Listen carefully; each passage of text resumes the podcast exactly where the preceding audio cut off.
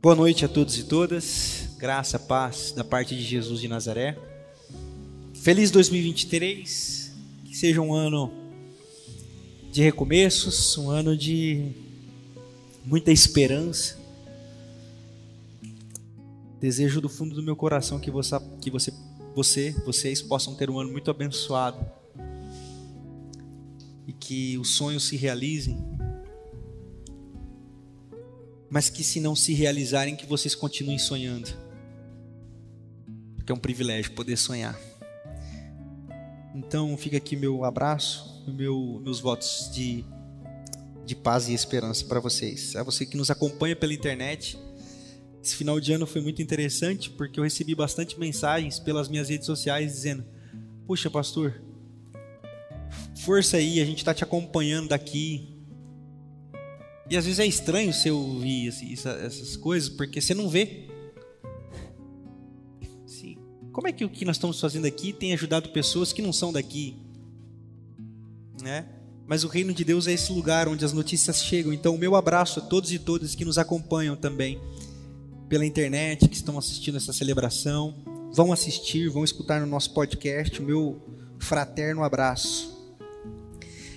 É, quebrando um pouquinho o nosso protocolo, o Igor, coloca para mim a imagem do nosso Pix.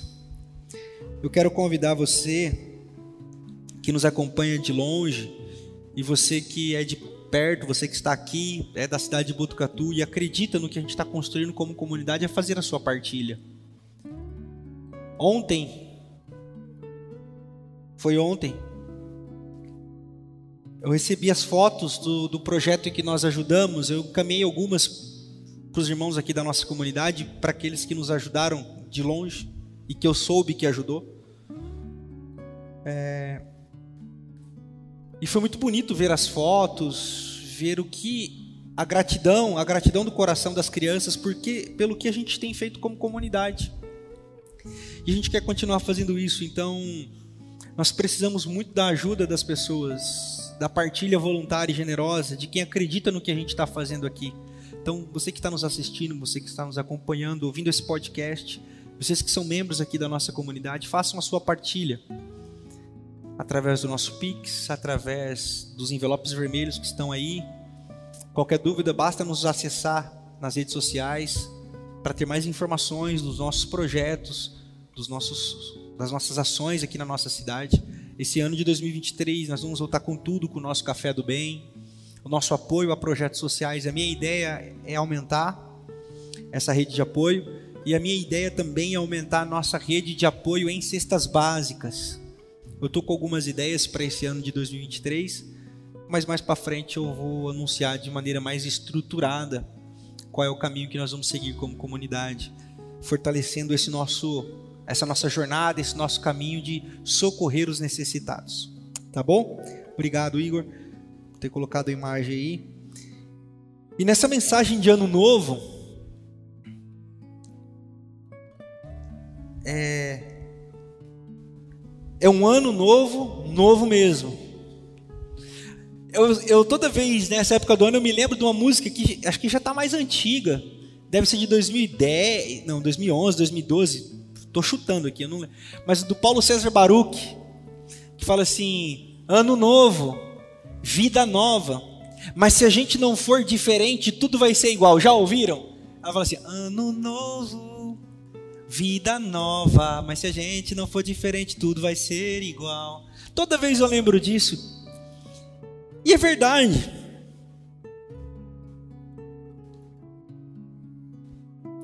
Se nós continuarmos fazendo as mesmas coisas, nós vamos escolher os mesmos resultados.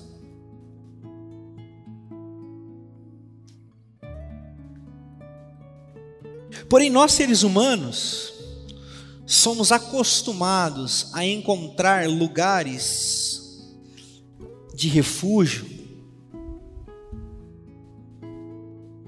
não somente para nos protegermos do que deve ou do que precisamos mesmos, o que deveríamos mesmo ser protegidos. A gente chama isso de lugar de segurança.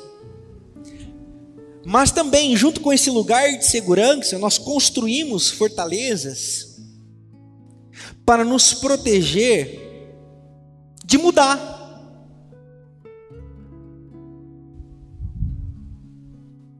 É por isso que quando alguém propõe alguma coisa diferente, gera um tumulto lascado.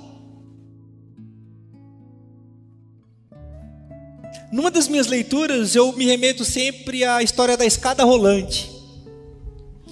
Quando inventaram a escada rolante, foi um perereco lascado. Os caras vinham a escada subindo assim falaram: vai dar ruim isso aí, hein?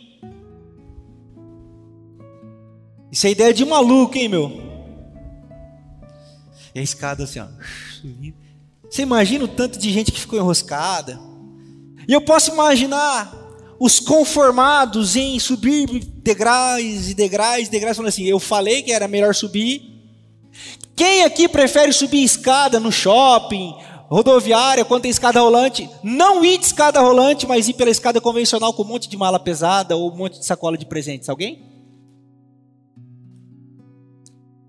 Alguém se arrisca? Putz, eu vou subir esses 40 degraus aqui pela, pelos degraus comuns. Escada rolante é muito.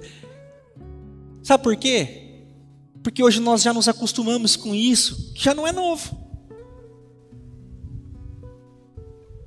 Toda geração tem aquilo ou algo para chamar de novo.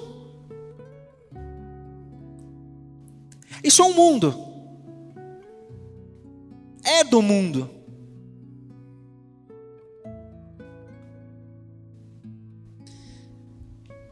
E quando nós vamos para o nosso lugar, que era para ser apenas de proteção e segurança, do que deveríamos ser protegidos e segurados, mas tornamos esse lugar um lugar de fuga e medo do novo, é muito perigoso. Porque não apenas temos medo do novo, nós começamos a querer boicotar e matar tudo aquilo que é novo e diferente da nossa zona de conforto. Sabe por que os anos nunca são novos nas nossas vidas? Porque nós temos medo dele. Por isso que nós fazemos tudo igual. É por isso que Jesus foi para a cruz. Porque ele chegou numa sociedade que tinha criado para si não apenas um lugar de proteção e segurança, mas um lugar de fuga, por medo de Roma e por medo de perder a essência da tradição. Tanto que, se você for ler o Antigo Testamento, quais eram os grandes medos do povo de Israel? Perder a tradição e o costume. Se você ler Deuteronômio 6, o que, que é Deuteronômio capítulo 6? Ó, oh, ensina as crianças, para que eles não se esqueçam de Deus, guardem os costumes, por quê? Para não se esquecer de Deus. Então havia um grande medo do apagão. E a religião é esse lugar, a religião é esse lugar de medo, o medo de se perder de Deus, o medo de perder o que é sagrado. E aí, para proteger aquilo que julgamos sagrado, nós matamos o que de fato é sagrado. É por isso que Jesus foi para a cruz. E quem matou Jesus? Quem matou Jesus, irmãos? Quem pôs Jesus na cruz foram as prostitutas, foram os leprosos, foram os cobradores de impostos? Foram os malfeitores? Foram, irmãos? Não. Foi, foi, irmãos? Não. Quem foi que colocou Jesus na cruz? Quais foram as pessoas que colocaram Jesus na cruz? O pessoal do Império Romano, o governo, que tinha medo de um novo governo, e os mestres da religião, que tinham medo de um novo Messias que libertasse o povo. Por quê? Porque eles queriam um Messias que fortalecesse o rolê, a jornada deles de proteger o sagrado. E chega Jesus, meus irmãos e minhas irmãs, chega Jesus curando no sábado, chega Jesus tocando leproso, chega Jesus conversando com gente de má índole, chega Jesus subvertendo toda a ordem de proteção do que era sagrado. O novo ele é a subversão da tradição. O novo é o tipo de pergunta que eu e você deveríamos fazer o tempo todo. Presta atenção.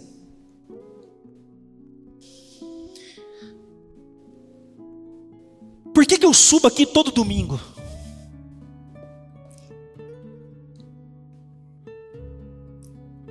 Por que você vem aqui todo domingo?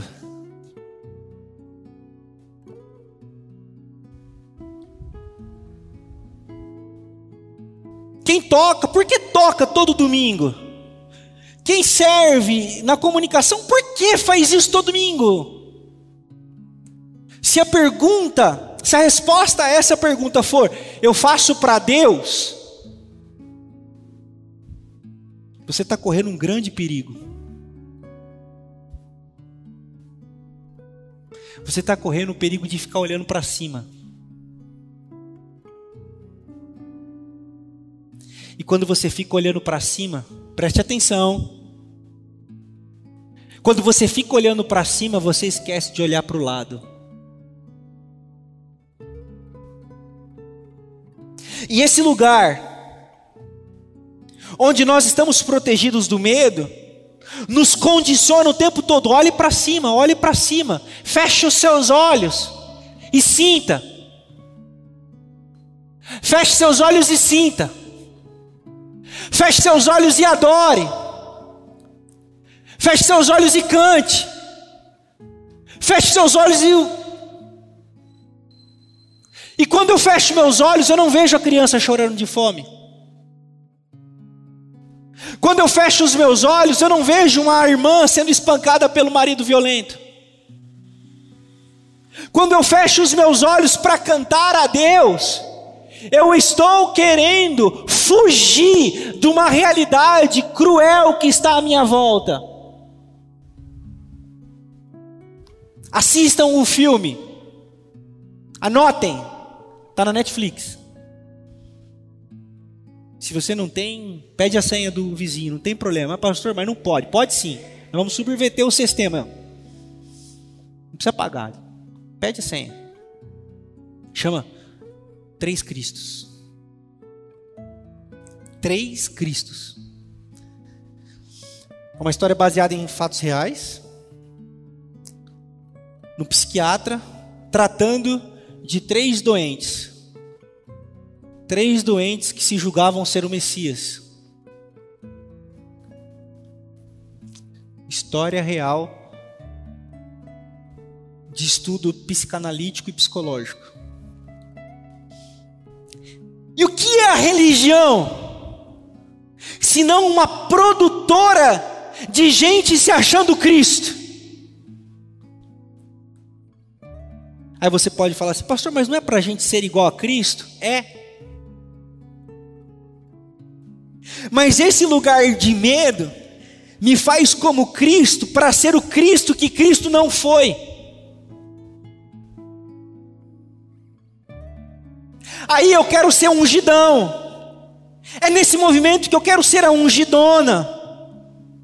É nesse movimento que eu vou dizendo quem é quem tem pecado, quem não tem pecado. Vindo para cá, eu conversava com a Fabiana. Nós estávamos conversando sobre um caso. E ela falou assim: você tem que falar para a pessoa o que ela tem que fazer. Eu falei: é verdade, eu vou falar. E na hora eu peguei e falei assim: não, não vou não. Não é meu papel dizer para as pessoas o que elas têm que fazer. O meu papel é dizer para as pessoas que elas têm consciência o suficiente para refletir sobre o que elas estão fazendo. Sabe por quê? Porque eu não sou Cristo. Eu sou imagem e semelhança de Jesus, mas eu não sou Cristo. E a religião do fecha os seus olhos e sinta é alucinógena.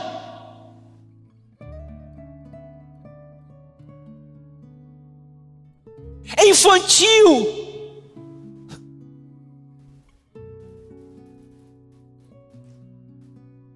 É transística. pessoas ficam com os olhos fechados durante quatro horas repetindo três frases. O que é isso se não um transe emocional e psicológico? Isso é infantil, gente. Isso é qualquer outra coisa menos o Evangelho.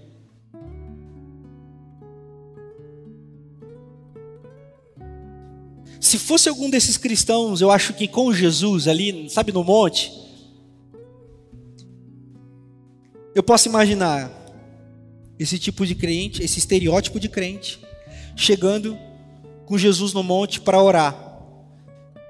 Enquanto os três dormiram, na hora que Jesus voltasse, ele ia falar assim: caiu no espírito. Sabe por quê? Porque a religião é esse lugar bestial. E Jesus diz assim: dormiram, velho. Não, estavam orando, estão no manto. E nós nos acostumamos com isso como se fosse normal. Um tipo de experiência que não produz olhar, não produz consciência, só produz alienados. Pastor, por que o senhor está dizendo tudo isso? Porque se a gente não for diferente, tudo vai ser igual. O ano não vai ser novo se nós não mudarmos a nossa mente e o nosso coração. E por que, que nós fazemos o que fazemos aqui todo domingo? Porque eu quero mudar. Porque eu quero ser diferente. Por que, que eu me reúno com vocês todo domingo para abrir a Bíblia e falar do Evangelho? Porque eu preciso aprender com vocês a ser como Jesus. É assim que eu adoro a Deus, não é fechando os meus olhos. Porque quando eu aprender com vocês quem é Jesus, eu posso chegar aqui e cantar, expressar. Aí eu posso fechar os meus olhos, sentir, chorar e cantar, mas sabendo que eu sou um com os meus irmãos. Então eu quero lhes falar de novidade. Pastor, tem base bíblica para isso que você está falando? Eu acho que sim. Abra comigo a sua Bíblia, na segunda carta aos Coríntios. Se nós fizermos as mesmas coisas, nós seremos as mesmas pessoas. Mas por Jesus nós podemos ser diferentes, irmãos. E eu gosto muito desse texto. Eu gosto muito desse texto na segunda carta aos Coríntios, no capítulo 5 Prestem atenção no título que os autores e tradutores deram a esse capítulo. Qual é? O ministério da. Como é que está na Bíblia de vocês? Como é que está na Bíblia de vocês? Pode falar. Como é que está? Reconciliação? Alguma tradução está diferente? Olha só. É tão difícil nós acharmos várias traduções que dizem a mesma coisa, mas nesse aspecto nós temos uma uniformidade. Um chamado ao ministério da reconciliação. Esse texto é fantástico. E como base, eu quero convidá-los a ler o versículo 16 e 17. Mas eu gostaria muito que você lesse do capítulo do versículo 11 até o versículo 20 depois na sua casa. Os versículos base vão do 16 ao 19. Diz assim: De modo que agora em diante a ninguém mais consideramos do ponto de vista humano. Ainda que antes tenhamos considerado Cristo dessa forma, agora já não consideramos assim. Portanto, se alguém está em Cristo, é nova criação. As coisas antigas já passaram e eis que surgiram coisas, coisas novas. Tudo isso provém de Deus, que nos reconciliou consigo mesmo por meio de Cristo e nos deu o ministério da reconciliação. Ou seja, que Deus em Cristo estava reconciliando consigo o mundo, não levando em conta os pecados dos homens. Ele nos confiou a mensagem da reconciliação. Amém? O apóstolo Paulo, ele está escrevendo sobre coisas muito importantes para o nosso novo ano. para sermos um novo tipo de gente. Um fundamento elementar, redundância, se é fundamento já é elementar, mas eu quero ressaltar mesmo. Fundamental, elementar para nossa construção, a nossa peregrinação como irmãos seguidores de Jesus de Nazaré. A premissa de que um homem morreu por todos. Um homem morreu por todos. Agora, todos estão nele. Nós acabamos de cantar e o Silvano nos lembrou que Jesus Cristo é tudo em todos. O que o apóstolo Paulo está dizendo aqui, de modo que agora em diante nós não consideramos mais ninguém pelo olhar da ótica humana, nós não consideramos mais ninguém, porque outrora nós consideramos o próprio Cristo, assim ele diz. O que ele está dizendo? Ele diz assim: ó, nós olhamos Cristo como alguém fora de nós. É por isso que o apóstolo Paulo perseguia os cristãos porque ele considerava os cristãos alguém do lado de fora, alguém que não era, um objeto estranho. Ele falou: Nós consideramos Cristo assim. Ele está dizendo assim: agora nós não. Nós entendemos que Jesus Cristo, Ele morreu por todos e colocou todos no mesmo barco. Isso é novidade de vida. Porque lá naquele lugar que nós pertencíamos, nós dizíamos assim: você não faz parte desse barco, não. Tá maluco? Olha a roupa que você está usando.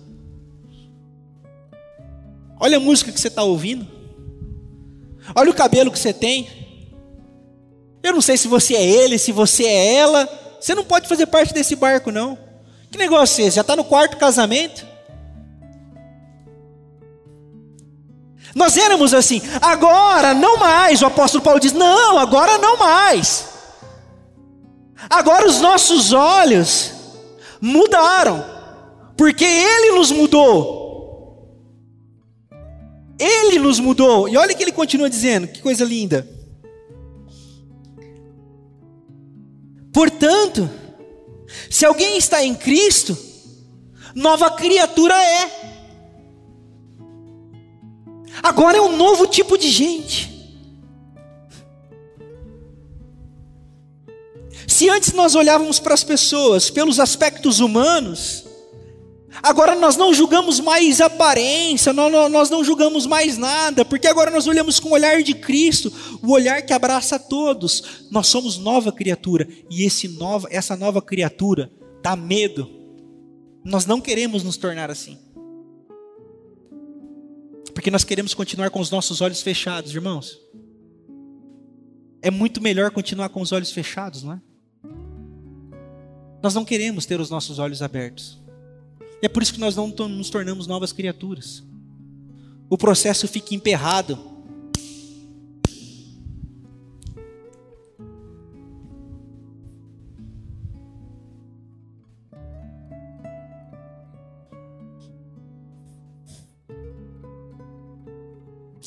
Quantas pessoas deviam achar legal o que Jesus falava, hein?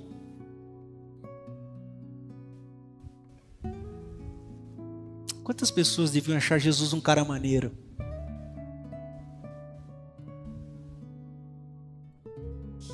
Mas quantos estavam com ele lá no pé da cruz?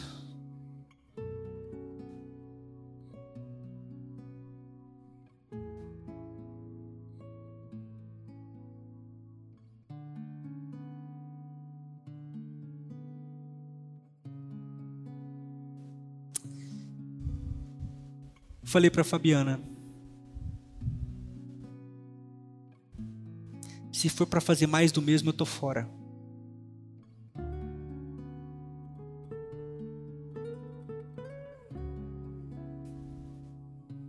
Se for para ser mais um, como tem vários aí, tô fora. Vou fazer outra coisa.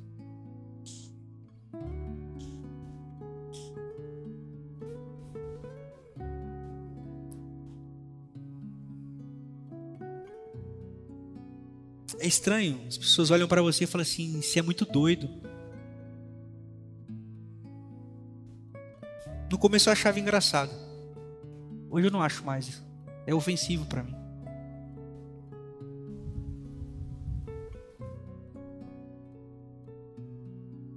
Por que doido? Não entendi a brincadeira.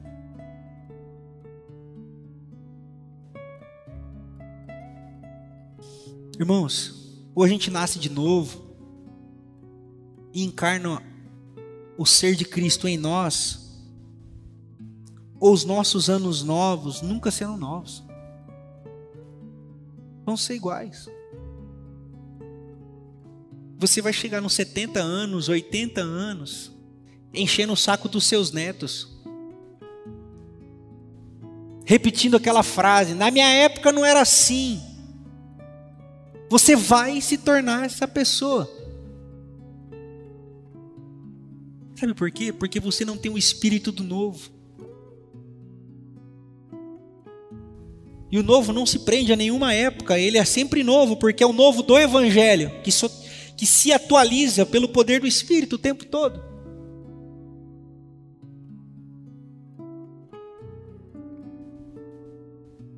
Eu não tenho dúvida que se Jesus viesse hoje no Brasil, ele estaria lá no Rio de Janeiro surfando, jogando beach tênis.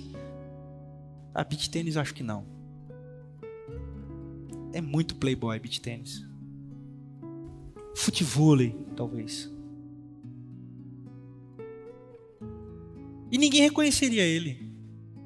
Porque nós estaríamos procurando Aquela loucura que a gente aprendeu na religião, um senhorzinho de barba branca, cabelo branco, olho azul e pele clara. Nós olharemos para ele e falar assim: esse aí é Jesus. Aí ele está com a sungona branca. Que beleza, hein? É mais não, Marcão?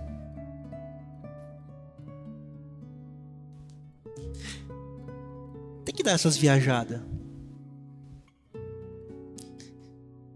O apóstolo Paulo, ele está dizendo assim: que qualquer pessoa, qualquer ser humano,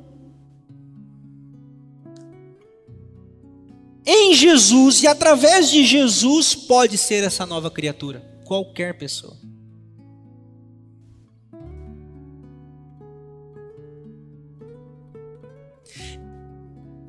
Você já ouviu isso?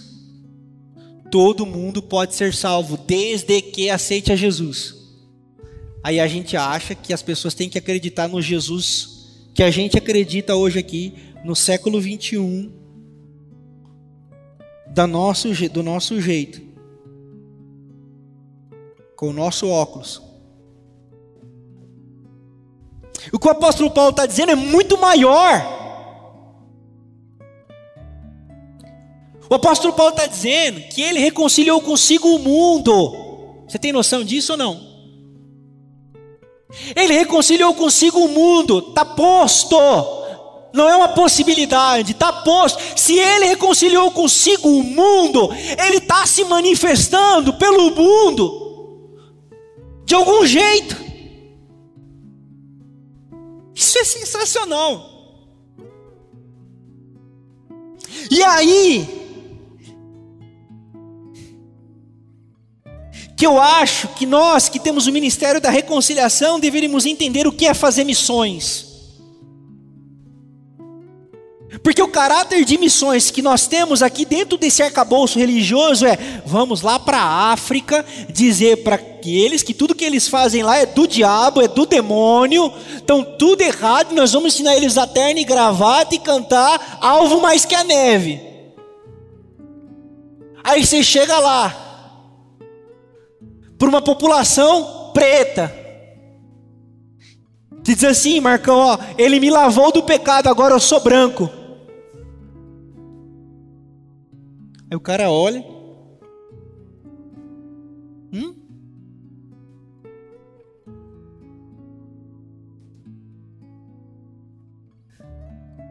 O apóstolo Paulo está dizendo assim: que nós deveríamos ser facilitadores dessa mensagem de reconciliação, deveríamos ir por todos os cantos e procurar onde Jesus está se manifestando. E ele deixa um sinal muito claro onde Jesus está se manifestando. Jesus está se manifestando onde as pessoas são vistas, enxergadas, respeitadas, cuidadas, abraçadas, bem tratadas. Ali está Jesus. Ponto.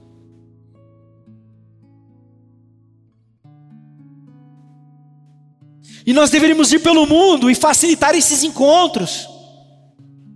Nós deveríamos sair pelos quatro cantos desse planeta e facilitar os encontros, a comunhão, a união das religiões, dos credos em prol da unidade humana, porque quando os seres humanos se unem, é que Deus se faz presente. Não entendemos isso ainda. É por isso eu não tenho problema nenhum em me sentar com qualquer mesa, em qualquer mesa, com qualquer religião que seja.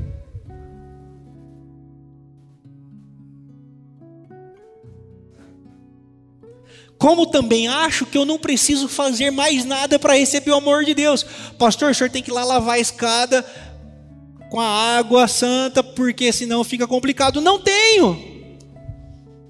Não tenho, porque a minha fé não depende de lavar uma escada, a minha fé não depende de beber uma água, a minha fé não depende de jogar um líquido sobre mim, unção com óleo, essas coisas. Minha fé não depende dessas coisas, porque o meu amor por Deus não está fundamentado em coisas materiais, mas no amor dele por mim, primeiramente. E como eu sei que ele me amou? Quando eu me torno capaz de amar o meu próximo, respeitando e aceitando quem ele é.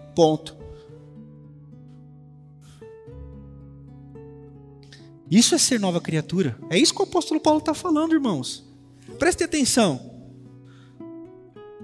As coisas antigas já se passaram, eis que surgiram coisas novas, novos jeitos, novas formas de pensar, novos, novos pensamentos. Isso provém de Deus, que nos reconciliou consigo mesmo por meio de Cristo e nos deu esse ministério da reconciliação. Ou seja, que em Deus, em Cristo estava reconciliando consigo o mundo, não levando em conta os pecados dos homens, e nos confiou essa mensagem da reconciliação. Ele reconciliou consigo o mundo e disse assim: Vocês são portadores dessa mensagem. Lá no versículo 20 ele vai dizer assim: ó, Nós somos embaixadores de Cristo. Portadores de uma mensagem. Qual mensagem? De reconciliação. É por isso que uma nova criatura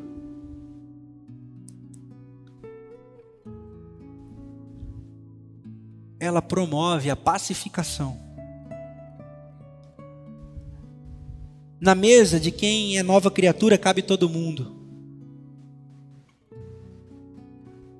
Na mesa de quem é nova criatura não há espaço para intrigas, mas há espaço para divergência há espaço para as diferenças. Há espaço até para o vegano, que é gente difícil. Eu acho que o vegano é o crente do mundo nutricional. Mas o meu abraço a todos os veganos aí. Nós amamos os veganos também. Mas sou fã de um churrasquinho todo respeito. O apóstolo Paulo está dizendo assim: a nova criatura tem novas atitudes. Nós não escolhemos mais brigar, nós não escolhemos mais matar, nós não escolhemos mais segregar, nós não escolhemos mais excluir porque nós somos embaixadores de Cristo, o Senhor das nossas vidas, que mudou a nossa vida e nos deu algo novo. Por isso não tenha medo não. Nesse novo ano, queira ser alguém melhor. Sabe por que você deve vir à igreja? Para ser alguém melhor. Ou você acha que Deus precisa que você venha aqui na igreja? Você acha que Deus fica magoado quando você não vem na igreja? Ah, o Geraldo não foi hoje, hein? Hum, menos um, hein? Três domingos sem vir, hein? No acumulativo, menos nove, hein? Você acha que Deus faz essa conta, irmãos? Eu ia dar uma bênção para o Gustavo, mas faltou dois cultos. Deus não faz essa conta. Sabe qual é a pergunta que Deus faz? A pergunta que Deus faz é: por que você não sente falta de estar com a minha família? Por que está tudo bem para você não estar no meio dos seus irmãos? Como assim você é feliz sozinho? Como assim tanto faz estar tá lá com a sua família, com os seus irmãos de fé ou assistindo o caldeirão do Hulk que é ruim pra caramba? Como assim? Essa é a pergunta que Deus faz. Como assim tanto faz tocar ou não tocar? Como faz pregar ou não pregar? Como faz para vocês ajudar ou não ajudar, servir ou não servir? Como assim? Quem disse isso para vocês? O ministério da reconciliação nos reconcilia com tudo que é de Deus, com tudo que é do reino, nos reconcilia com a, a possibilidade de sermos seres humanos melhores. Busque isso no seu ano novo. Nos reconcilia com a possibilidade de sermos igreja. Busque isso no seu ano novo. E a igreja vai deixar de ser uma obrigação. Dar dízimo vai deixar de ser uma obrigação vir para a igreja para buscar a presença de Deus vai deixar de ser uma obrigação, mas você vai estar com os irmãos. O que, que a Bíblia diz? A Bíblia diz: quem estiver com Deus vai conseguir juntar dois, três, ou onde estiverem dois ou três e ali estou presente.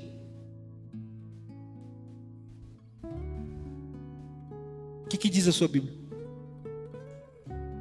Quem tem Deus vai ter pessoas ou quem está entre pessoas está com Deus? Como é que a Bíblia diz? Hã? A Bíblia não diz que estando entre pessoas reunidos no nome de Jesus, ali ele está? Quem foi que disse para nós que primeiro a gente tem que buscar Deus para depois ver se tem pessoa perto? Onde que vocês aprenderam isso? Eu estou dizendo porque eu ouvi isso na minha última viagem. Eu estava lá na minha cidade e alguém disse assim: É, eu falei pro cara, busca Deus e as pessoas vão aparecer. Eu falei, só não sei onde está escrito. Busque as pessoas. Esteja com pessoas e Deus se fará presente ali. Essa é a promessa. Essa é a palavra de Deus para nós. É para isso que existe igreja. E eu acredito nessa nova igreja, nesse ano novo essa igreja que acredita na comunhão. Essa igreja que acredita na partilha. Essa igreja que busca ser alguém melhor porque é alguém novo. Porque nasceu de novo. E eu quero encerrar, eu quero concluir essa mensagem de ano novo. Dizendo que Deus nos convida Deus nos convida a nascer de novo. Por isso, se renda a Ele, sem medo. Se renda a Ele, sem receio.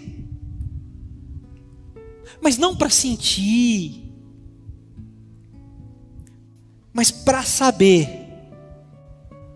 para ter consciência de que Nele você pode ser alguém melhor, uma mulher melhor, um homem melhor, um trabalhador melhor, um pai melhor, uma mãe melhor, um filho melhor, um ser humano melhor. Nós nos rendemos aos seus pés, Senhor, és tudo o que precisamos.